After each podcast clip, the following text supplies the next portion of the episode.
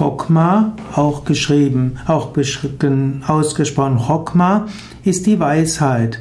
Chokma ist die zweite Sephira in dem Lebensbaum der jüdischen Kabbalah. Chokma kann auf verschiedene Weise geschrieben werden. Es kann geschrieben werden C-H-O-K-M-A-H, aber auch C-H-O-C-H-M-A-H.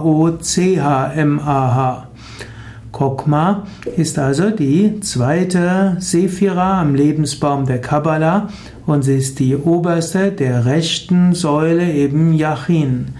Chokma gehört zum männlichen Prinzip. Chokma bildet zusammen mit Keta und Bina hm, die oberste Triade des Sephirot-Baums.